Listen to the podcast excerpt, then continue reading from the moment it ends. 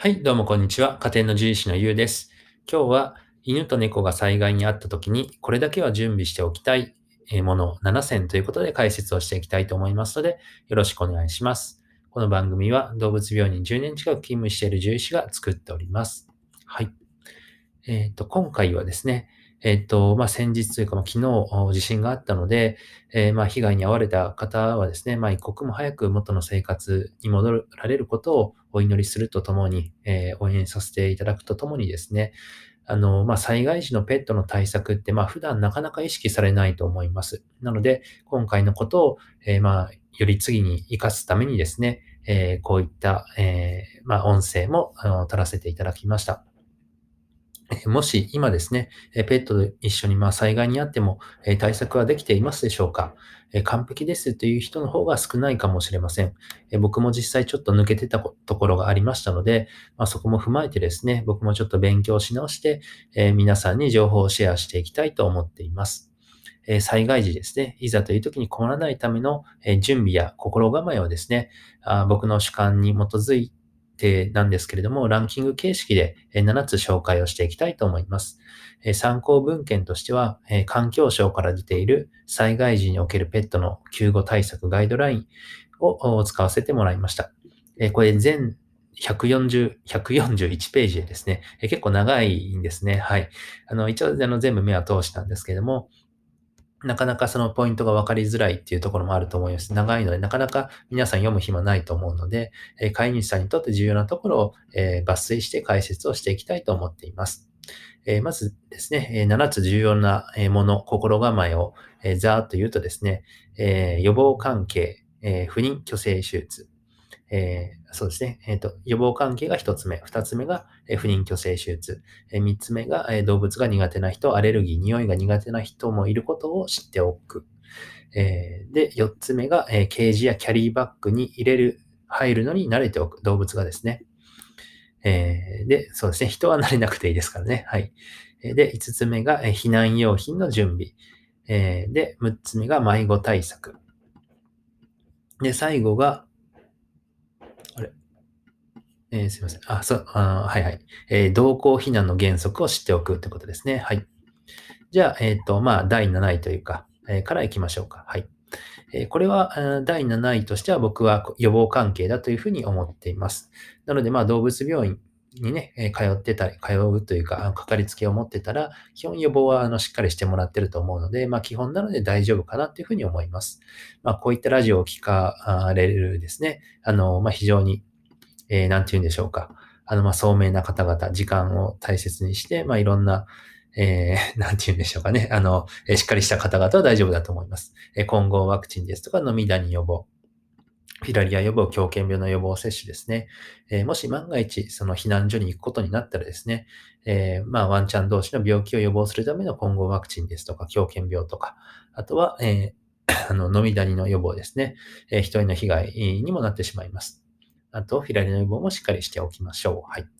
で、次に、まあ、第6位ですね。えー、不妊去勢手術。えこれはですね、僕、この観点、あの、この視点あんまりなかったんですけども、まあ、避難所で、まあ、いっぱいの動物が一緒になると、やっぱりこう、ストレス対、ストレスになっちゃいますよね。で、その中の一つのステロスに、まあ、あの、虚勢、え、してない男の子と、避妊手術してない女の子が、まあ、近くにいると、やっぱり、その、反応しちゃいますので、すいません。あの、そういったところのストレス対策にもなるってことですよね。はい。なので、あの、ま、今後もですね、あの、虚勢避妊手術を相談されたときは、あの、こういったケースもですね、あの、ちゃんと伝えようかなっていうふうに、えー、改めて思いました。で、次に第5位ですね。え動物が苦手な人、アレルギー、匂いが苦手な人もいることを知っておきましょうということで、あの、まあ、考えれば当たり前かもしれないんですが、まあ、マナーとか配慮ですよね。まあ、我々、まあ、動物を飼っている動物好きにはなかなか理解しにくい面もあるんですけど、まあ、こんな可愛いね、動物なんで嫌いなのっていうのはあるんですけれども、まあ、いろんな人がいますんでね。で、まあ、苦手な人からしたら、まあ、我々、え、を、まあ、理解しにくいのかもしれないですね。はい。で、次ですね。え第4位、ケージキャリーバッグに入るのに慣れておきましょう。はい。あの、まあ、避難の時、えー、だったりですとか、あとは避難所で生活するときにはですね、あの、動物が生活するときには、あの、まあ、ケージだったりとかサークルの中だったりとかでしばらく過ごしてもらうことが多いんですね。なので、いざという時に、えー、まあ、さっとね、移動しなきゃいけ、移動しなければいけない時に嫌がると非常に大変ですし、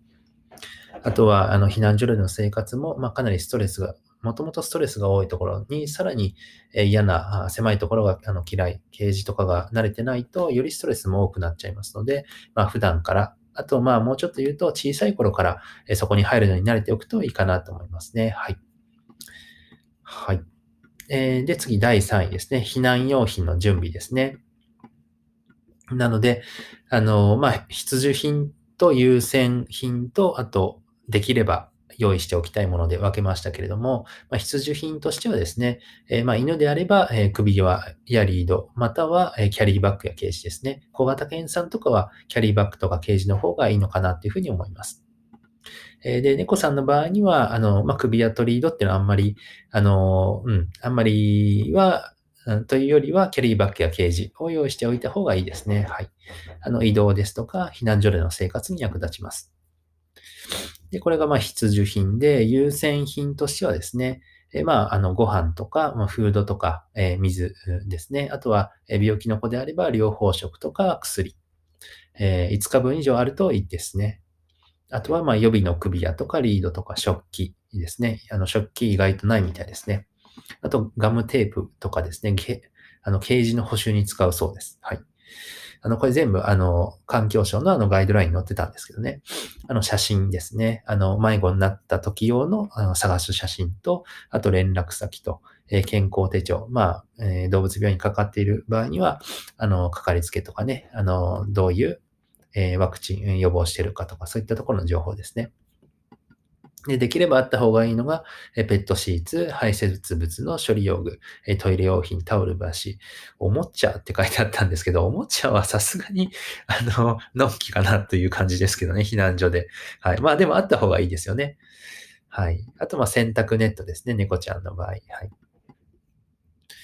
はい。といったところが、まあ、避難用品でですね、あの、まあ、万が一の時に、まあ、さっと持ち運べるようにしといた方がいいかなというところです。で、えー、そろそろ終盤ですね。えー、第2、迷子対策ですね、えー、マイクロチップや名札をつけておきましょう。特にマイクロチップがおすすめですね。えもしですね、まあ、あの、え災害に遭われた場合に、あの、まあ、ワンちゃん、猫ちゃんをですね、まあ、残してい、えってしまった場合、ああとは、あの、まあ、残したくなくても、まあ、どうしてもそういった状況の場合ですね、で、あの、まあ、後々、あの、はぐれてしまって、まあ、せっかく、あの、そうですね、あの、はぐれてしまって、で、あの、まあ、どこかでね、あの、動物が、まあ、保護されて、ペットが保護されて、で、その時にですね、あの名札とかマイクロチップがないとなかなか再会が難しいと思います。喋ってくれないですからね、動物たちは。なので、まあ、そういった、あの、再会の確率を上げるためにもですね、あの、マイクロチップが一番おすすめですね。背中に、えー、まあ、注射器であの入れるだけですし、あの、非常に簡単ですしね、あの、もう、これからのワンちゃん、猫ちゃんは義務化されてると思うんですが、あの、よろしくお願いします。あと、ま、首輪とか迷子札ですね。あの、ま、マイクロチップがなかなかちょっとっていう場合には、あの、そういったもので代用してもらってもいいのかなと思うんですけれども、まあ、猫ちゃんの場合にはね、あの、引っかかって、えー、それで、あの、窒息するなんていうケースがありますので、まあ、引っかかったら外れる首輪の方がいいと思います。ただ、ま、それだと、迷子札も一緒にね、外れてしまうと意味がなくなってしまうかなと思うので、まあ、やっぱりマイクロチップがおすすめですよね。はい。で、えっ、ー、と、あ、そうそう。で、番外編ですね。第1位に行く前に。あの、避難訓練をするっていう心構えもあります。はい。なので、あの、まあ、各自治体でですね、あの、そういった避難訓練とか実施されている場合には、あそこに参加するのがもう、あの、100点の、えー、心構えになりますよね。はい。といったところで、じゃあ第1位ですね。同行避難の原則を知っておこうということですね。まあ、こちらは東日本大震災での反省をもとに、あの、あの、獣医師がですね、皆さんにあの周知してくださいねということになっているんですけれども、あの、東日本大震災では多くの方がですね、あの、まあ、良かれと思って、あの、まあ、良かれというか、あの、まあ、避難所でのね、他の方に配慮などをして、えー、そういったところで、まあ、ペットを自宅に置いてですね、避難されたんですね。ただ、あの、後々、あの、自治体などが対応に苦慮しました。で、その問題の一つとしては、えー、置き去り、まあ、置き去りというかですね、まあ、置いてかれてしまったペットが、あの、えー、まあ、放浪動物というかね、まあ、逃げ出してしまって、まあ、放浪動物というか、まあ、半分野生化してしまうというか、で、野犬化してしまって、人への被害が出たりですとか、あとは、あの、まあ、猫ちゃん、ワンちゃん同士がですね、あの、まあ、繁殖してしまって、それで、まあ、あの、より数が増えてしまって、それで、え、問題になったりっていうケースがあったんですね。なので、今後、あの、まあ、状況により絶対ではないんですけれども、えー、ペットに関しては、あの、同行避難をしてくださいっていうことになっているんですね。はい。なので、えっ、と、同行避難のですね、原則を知っておきましょうということですね。はい。状況により絶対ではないですけどね。はい。はい。なので、あのー、まあ、ちょっとね、あのー、僕もね、改めて確認するまでは、あ、そうそう、同行避難、同行避難だっていう感じなんですけども、あの、まあ、意外と知られてないことかなと思いますので、えー、ぜひ、え、ご確認をお願いいたします。はい。じゃあ、そんなこんなで、え、まとめ、え、をさせてください。えっ、ー、と、まあ、え7つね、重要なことを申し上げましたけれども、えー、まあ、動物病院でできる、えっ、ー、と、災害の前のね、準備としては、え予防ですね、飲みダ予防、混合ワクチンなどの予防関係、あとは避妊去勢手術、あとは動物病院でマイクロチップを入れてもらえるといいのかなというふうに思います。